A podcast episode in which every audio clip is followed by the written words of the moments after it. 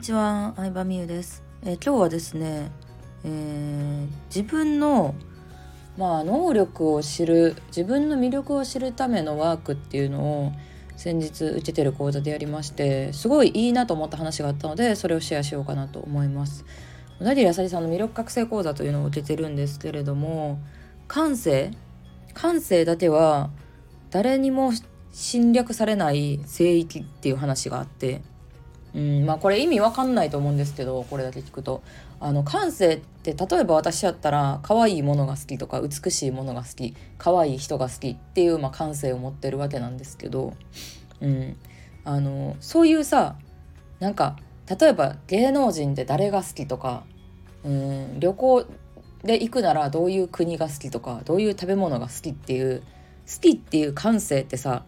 人から強制されたもんじゃないやん。うん。これこそがその人の魅力を作ってるって話なのよ。そう伝わるかな？うん。まあ私は結構そのなんやろうなデザインとかセンスとかをすごい大事にしてて公式サイトだったりとか、まあ、インスタの写真とかは結構こだわってたりするんですけど LP 案内ページのデザインとか。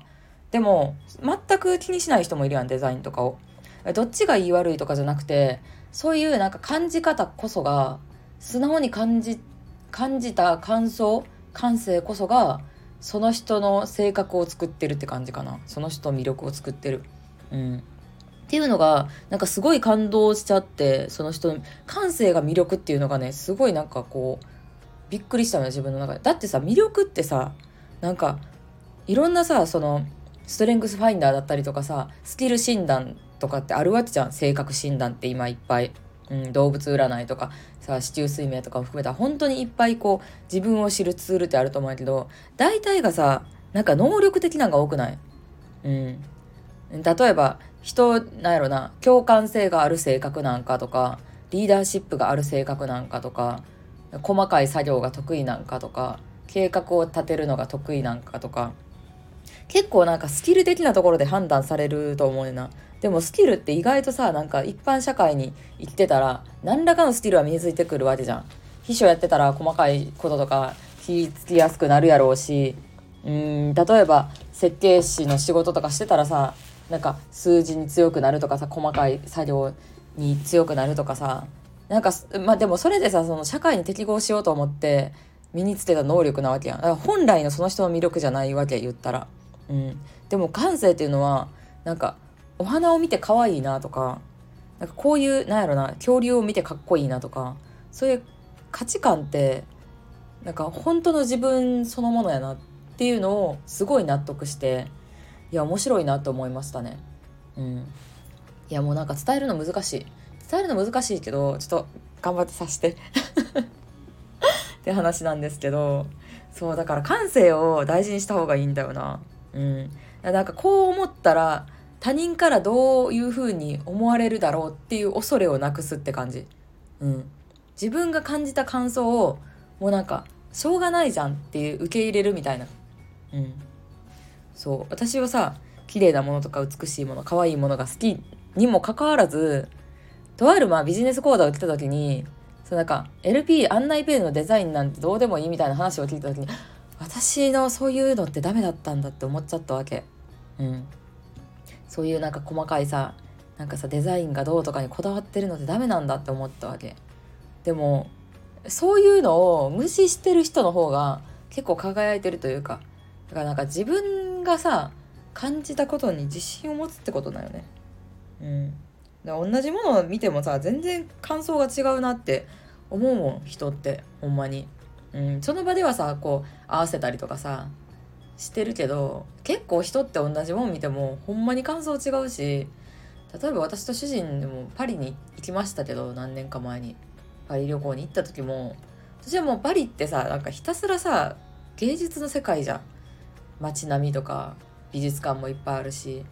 全てが美しいんやけどカフェとかも可愛いしそういうところにめちゃくちゃ感動したんやけどじゃあ主人はパリ旅行の感想どうなんかって言ったらさサッカーを見れたのが楽しかったっていう感想なわけ。うん、いろんなとこ行ったよ。ルーブル美術館とかベルサイユ宮殿とかエッフェル塔とかもうパリといえばっていう観光地がめっちゃいっぱいありますけどでもそのヨーロッパサッカーを初めてもう5メーターぐらいの距離でテレビで見てる選手スター選手を見れてめちゃくちゃ楽しかったって言ってて。だからなんかどっちが言い悪いとかじゃなくて普通はとかもなくってその人の感性っていうのを大事にするっていうのがなんか魅力なんだなと思うわけですよね。うん、別になんかそんなすぐに仕事に結びつけなきゃあかんとかじゃなくってなんか自分がどう感じたかっていうのをうーんなんか人からどう思われるとか関係なく素直に感じることが大事というか。っていう話です。うん、だからなんか主人はサッカーとかスポーツ観戦が好きやしスポーツ観戦が好きっていうのはこう自分がさプレイヤーになってやりたいっていうよりかは人をサポートしたいっていう性格っていう魅力につながってるんやなとか、うん、私は何だろうな。結構なんか細かいデザインとかもめっちゃ気になっちゃうからそういうなんか綺麗なものとかうんなんか整理整頓とかもしたいしね。あのデータとかパソコンのデータとかもそうやけど家の中とかも常に綺麗にしときたくてそういうところにつながってるのかなとか。なんかまあ結構頭の中整理するのとかも好きやしこの音声も自分の頭の中で考えたことを記録しておきたいとか、うん、コンテンツ作る時もなんやろな今までやってきたことっていうのを体系立てて人に分かりやすく説明するっていう作業がまあ結構楽しいと思ってるから。そういうところにつながってるのかなと思うとなんかかななんやろな。感じ方にいいも悪いもないっていう大前提を持っとくのはめちゃくちゃ大事だなと思いました。はい。まあうまく伝わればいいけどなかなか難しいよね。うんでもこういうなんか難しいことをさ2,000人に伝え続けてるあさりさんってマジすごいなっていうさもう尊敬する尊敬する毎日ですよ。さりさんってインスタだけインスタとか YouTube だけで見ると結構バブリーな人とかド派手な人だなって思うかもしれんけど割となんか繊細というかうーんすごいよね。うん、7つの習慣とか人を動かすとか嫌われる勇気とかそういうなんかいわゆる有名な自己啓発本の中身をマジで実践してるから、うん、嫌われる勇気とかさ読みましたっていう人もいてもさ本当の本当の意味で実践してる人ってなかなかいいんじゃう？